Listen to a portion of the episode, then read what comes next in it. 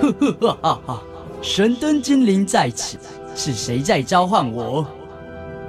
我。你有三个愿望，快说吧。第一个愿望，我想要成为校园知识王。第二个愿望，嗯，我想要知道未来的方向。第三个愿望，我想成为明日之星。呵呵哈哈，看来这里不需要我啦，因为因为每周一晚上十一点半，校园 DJ 秀，你想要的全都有。Are you ready? Let's go.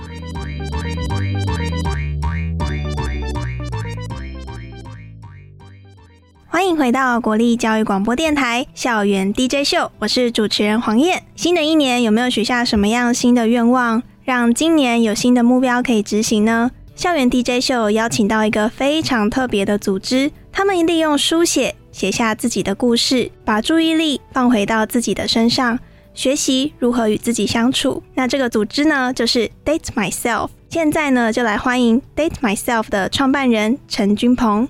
Hello，大家好，我是君鹏。哎，君鹏你好，听说你也是中央大学毕业的？没错，我是中央大学英文系。刚认识君鹏的时候，发现说，哎，我们竟然是同一个学校毕业的，突然间熟悉感直接上升，真是太开心了。今年的校园 DJ 秀呢，因为节目大换血，所以呢有新的主持人，也有新的气象。节目刚开始讲到 Date Myself 这个组织呢，其实它就是希望可以把时间留给自己，然后呢对待真实的感受。那我相信由我来介绍，绝对不会比较清楚。所以呢，我们就来邀请君鹏说说 Date Myself 这个组织吧。Date Myself 和自己约会，它目前还没有一个准确的中文名字，但我们希望是透过书写协助人们把注意力跟时间留给自己。放在自己身上，那也透过书写，可能先抒发自己的情绪，后来是表达自己的感受。因为情绪跟感受其实是两件很不一样的事情，所有的问题跟困难也都希望可以透过书写去找到一个方法。其实书写这件事情，我相信对于文学院来讲是很熟悉的。但是呢，在现在的社会当中，我们每一天可能靠一只手机、一台电脑就可以处理完所有的事情，连我自己都是可能在即兴的时候才会写到字。那我就非常好奇，Date Myself 这个组织呢，它的目的是书写，其实它是其中一种方式。那它可以表达自己真实的感受，记录当时心里的想法，不论它是快乐的或者是难过的。诶，那当初创立 Date Myself 这个契机，还有你想要达成的目标又是什么呢？Date Myself 创立的原因是因为我开始想要找我人生想要做的主题跟题目是什么，所以也很毅然决然的。加入了创业竞赛，然后那时候想要解决的一个社会问题是自杀这个议题。那时候其实还没有以书写为方法，那时候其实是根据一个问题而开始。然后那个问题是我如何能够让人提升自我觉察，然后去共创一个同理信任的场域。因为发现其实台湾并不是资源不足。无论是处理忧郁的，或者是要解决自杀这个议题，并不是台湾资源不足，而是人们没有那个自我意识、自我觉察到我需要帮助，跟我到底该跟谁开口。所以那时候其实在想开口这件事情，是我们会注意到有很多的人们在听我们在讲些什么，所以我是有意识到有群众在的，就连接到我自己本身的可以说是才华也好，或是我的工作，所以文字这个能力就被我抓起来，然后哎，有叙事书写，有自由书写。有各种不同创意形式的书写方式，然后书写就可以让我们去表达自己。书写这个过程当中，你就是在跟自己对话，然后呢，把此时此刻的心情记录下来。或许你可能一年后看到这些一样的文字的时候，你会去回想说：“哎，当下我的心情是什么呢？”那如果今天是阅读别人的故事，可能也会因为别人的书写有一样的感受，或产生共鸣。从关怀自杀的这个议题出发，那就希望说可以共创这个社会有多一点同理心，透过书写，然后达成这样的目标。所以这也是我邀请君鹏来到节目的原因。因为我觉得其实书写这件事情真是非常有趣而且浪漫。那刚刚呢，君鹏其实跟我们分享到创立 Death Myself 的契机，从品牌的起心动念开始啊，君鹏要不要跟各位听众们分享一下，目前已经有营运了哪些项目呢？Date Myself 其实过去的一年是有意识的在尝试不同的类型工作坊，然后我们营运的项目其实就是有课程。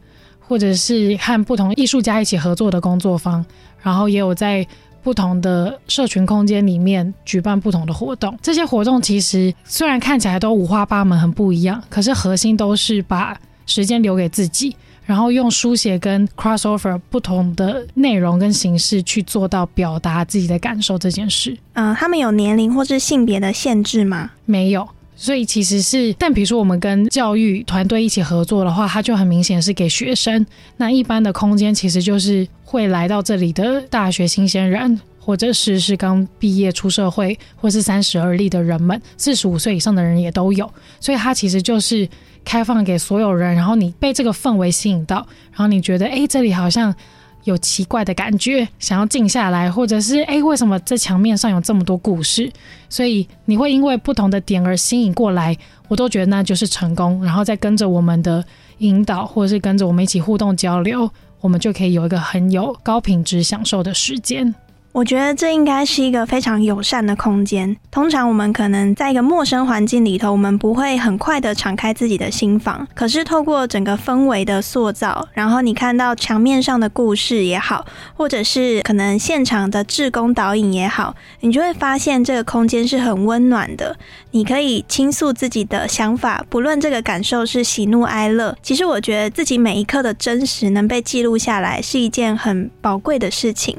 在访问君鹏之前啊，我有稍微调查一下，就是 Date Myself 这个组织，他们呢也算是很年轻的组织哦，满了一年，可以说是小孩已经满一岁了，是满一岁。哎，那个小孩满一岁之后，哺育者就是我们创业家有什么样的心得吗？心得是啊，很难养，然后很开心，就是他无论好跟坏，我们都是很开心接受的。然后就也谢谢你帮我们整理很多东西，我觉得非常之感动。养儿方知父母恩，我们可能不知道创业是多么辛苦的。我有自己做过，才会知道说哦，整个过程包含可能团队的经营。哎，可是听说你们好像就是本来是两个人一起创业的，然后但是另外一位伙伴他走过了这一年，发现因为他这其实也是助人工作者的角色，所以发现自己也需要把很多时间留给自己。那他就先离开做他自己的生涯规划。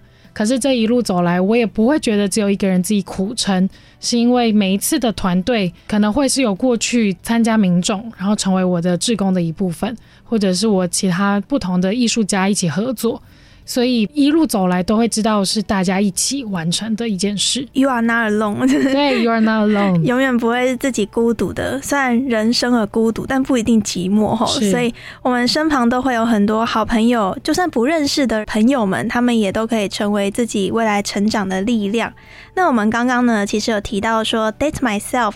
它的品牌的起心动念，我很好奇的是，有这么多记录的方式，拍照或者是打字，那为什么当初会选择书写这个方式呢？会选择书写的原因，第一个其实是我个人的习惯，然后第二个是刚才有讲到的，它是很真实的表达，而且它是记录在。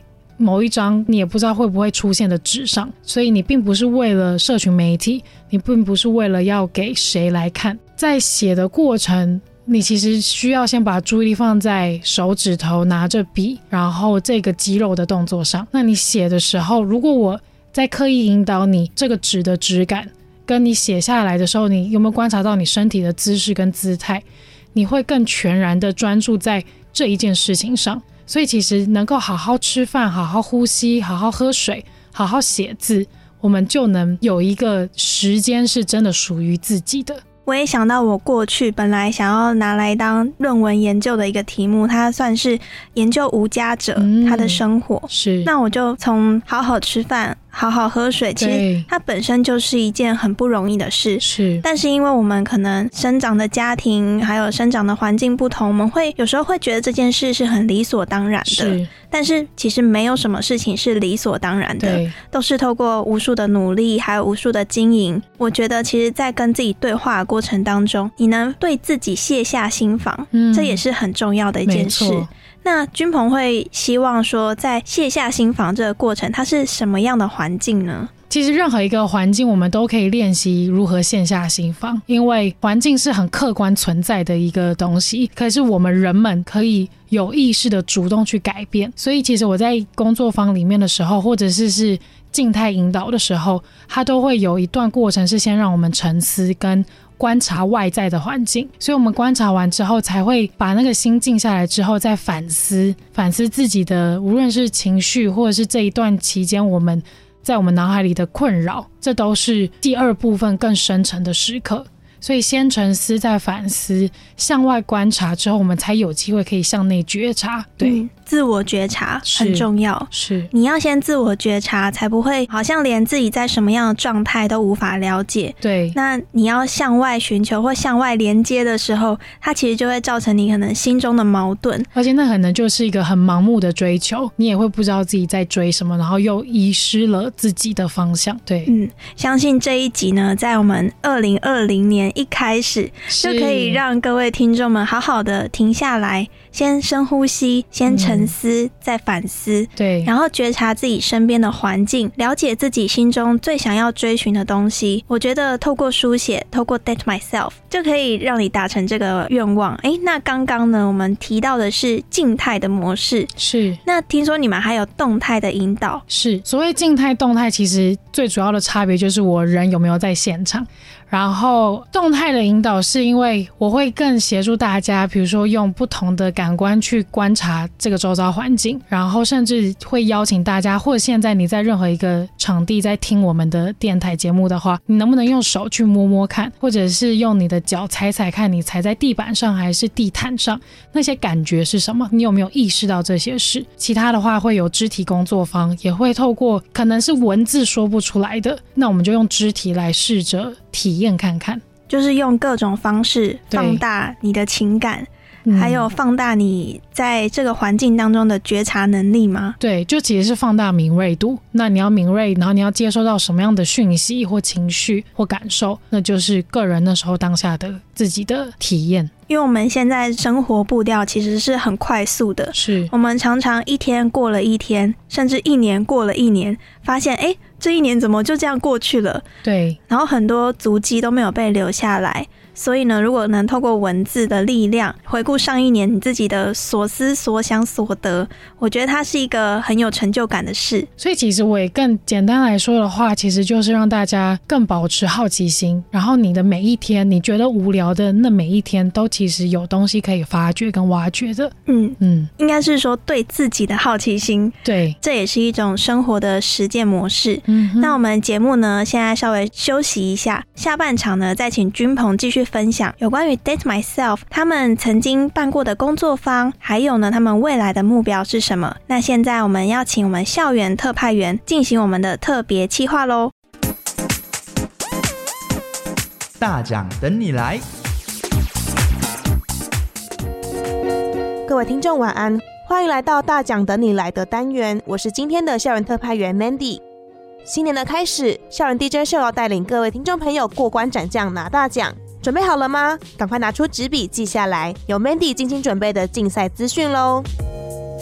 第一个要介绍的是今年首度举办的北部九县市第一届高中生文学奖，这是专门举办给高中生的写作比赛，但是却不是全台湾的高中生都可以参加。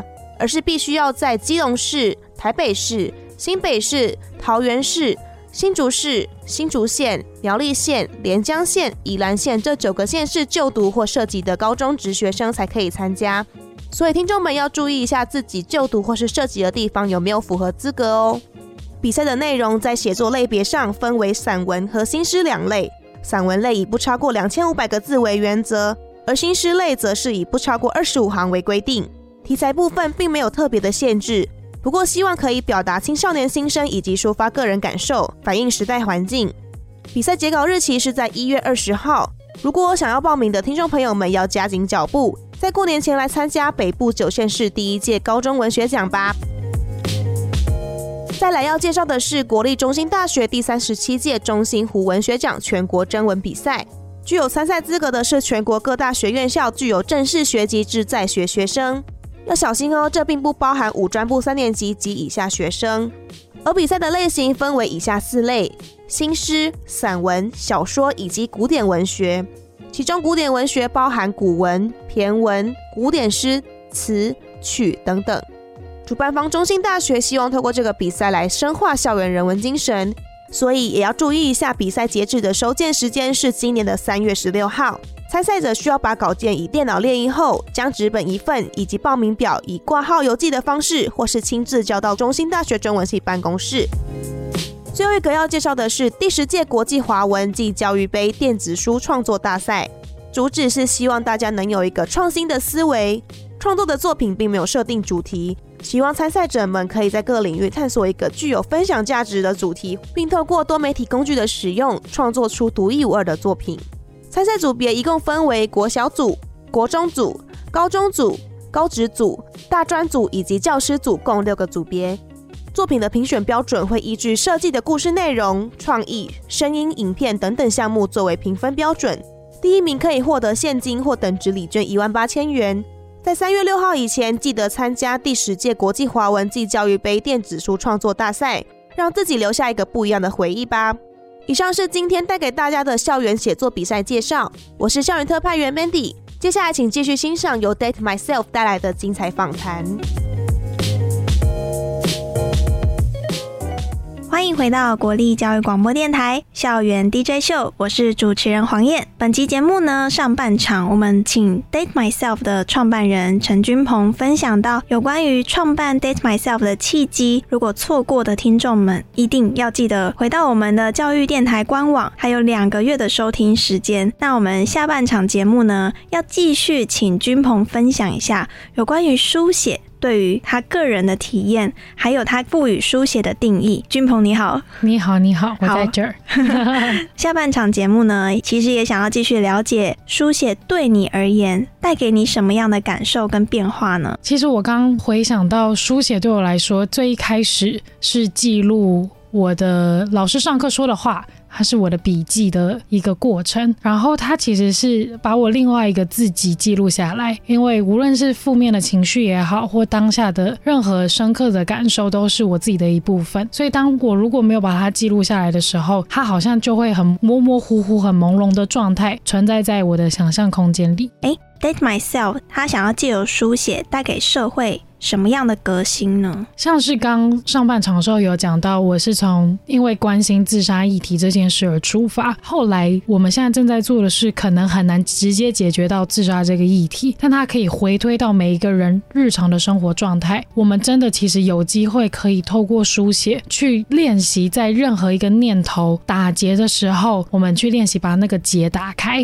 所以它会不会造成革新，也真的得持续走下去跟做下去，才会看到它的。影响力呃，这个项目已经满一岁了，对，相信未来应该可以持续把这个力量更扩大。是因为我除了 FB 之外，嗯，我有在 IG 上面，就是 Instagram 上面有看到君鹏，其实就会分享说这一次的书写者他留下了什么样的故事，而且很特别哦，在这个故事底下，君鹏都还会亲自的回应说，哎，就是对于这个故事我有什么样的想法，最温暖的一个概念吧，就是不管你发生什么事，我都在。对。不管我在还是我们都在，这句话真的是非常令人感动的事情。我现在也很想哭。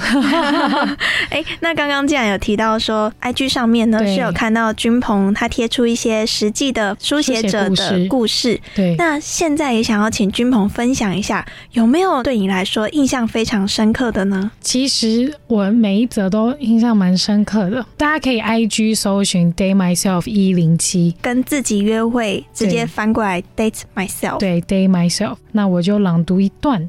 他是这样书写的：他说，你们却没能接住我。每次回到那地方，活像个演员似的。家，什么是家？这一篇书写内容其实非常之短，但是我看到的时候，其实很心疼，是因为他就留了个大大的问号在他的纸上，所以那时候我回给他的内容是：如果你给自己更多时间，你会用图腾去画满这一张纸，还是持续用这些直问的方式填满这张纸，还是用更多的自我表述去写下什么是家？这个书写内容距离现在其实也快要一年前了，不知道此刻的你。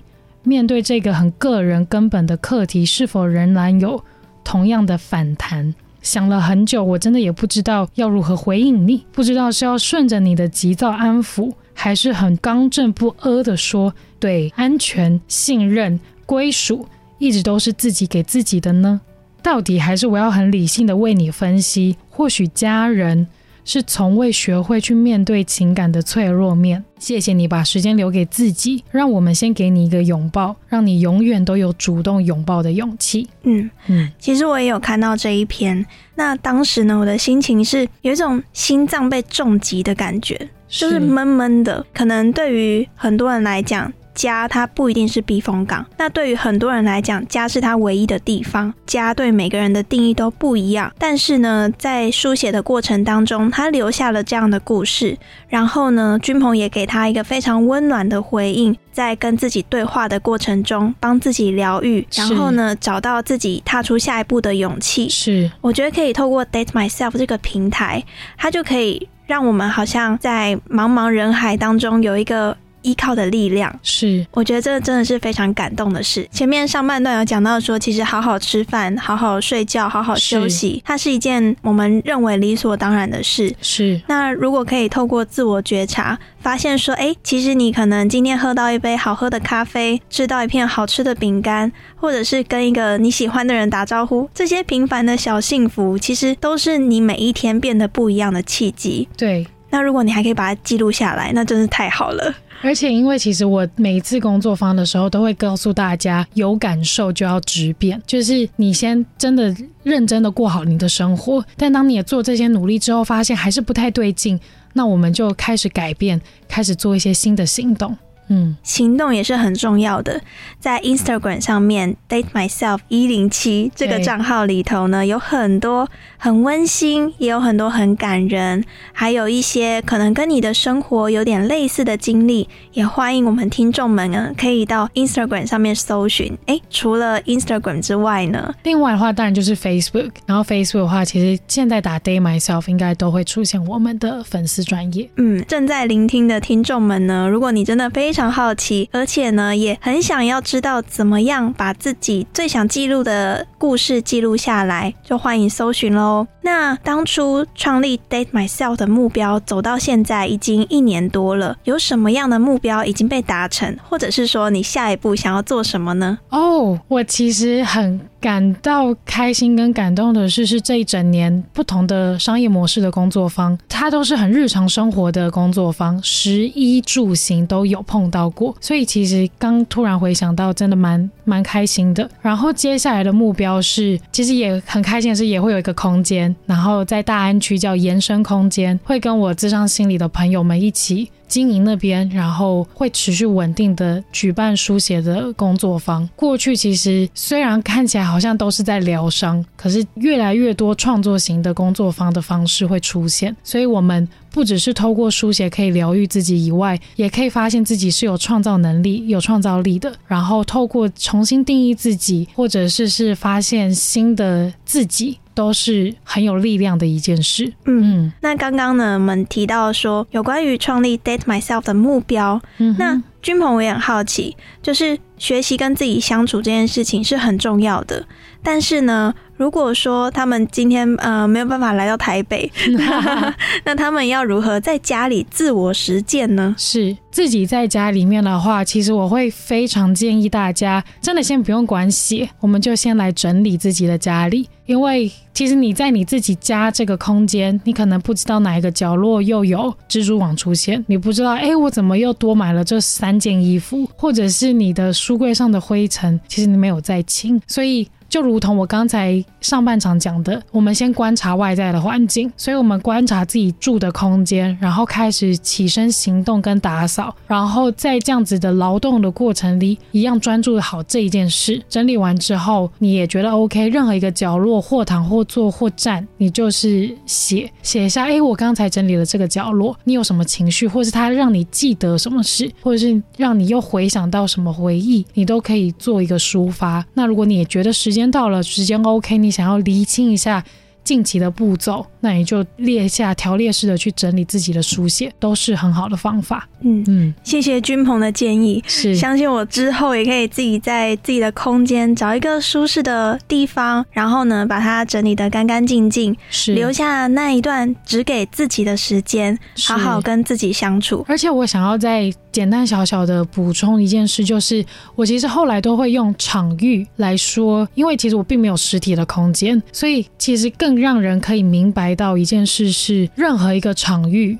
我们都可以静下来，任何一个 public space 公共空间也好，任何一个不是我熟悉的地方，我都可以有静下来的能力，以及和人交流，然后共创一个同理信任的场域。所以我能够做到，然后我也就只不过是一个陌生人，所以你跟另外一个陌生人，跟其他陌生的空间，也都可以达到这样子，我觉得很窝心的时刻。嗯，嗯，有一句话叫“心远地自偏”，嗯 可能就是用自己心中打造出来的空间，还有这个对场域，让自己感到安心。那你就可以卸下自己的心防。是那如果二零二一年到了，你会希望二零二零年的自己留给明年的自己什么样的话呢？我希望无论你遇到多大的舞台，或者是做到什么样的地步，都还记得两年前的那个自己，就是未知它一定会越来越大，然后恐惧一定也会越来越多，可是你都可以。保持两年前的初衷，然后那样子的勇敢跟相信，然后继续的做你能够做到的，也不用去太责怪自己，说，哎，有些人没有办法帮助到怎么办？或者是太多的压力承担在自己身上，就是做你能做的，知道自己不能，但也还是持续的发光，做一个温暖的品牌。啊，好可爱呀！呃，祝你成功。那 Date Myself 就是以自己出发，要找到最真实的感受，然后把它留下来。是，那虽然这里是广播电台，不是文字，但我相信就像是有一个人在对你说话一般。那也祝你就是这个愿望是可以成功实现的。我也祝福你。谢谢。那我们今天呢节目非常的特别，找到了 Date Myself 的创办人陈君鹏，同时也是我中央大学的学姐。是，那今天呢，希望可以带给各位听众们温暖而且温馨的一集。那这个晚上呢，有你们的陪伴，我们也会觉得非常窝心。不管你在哪个角落，我们都在。下个礼拜同一个时间，也欢迎各位听众继续收听校园 DJ 秀。我是主持人黄燕。节目的尾声，也请君鹏跟各位听众们说声再见吧。大家再见，我们下次实体见。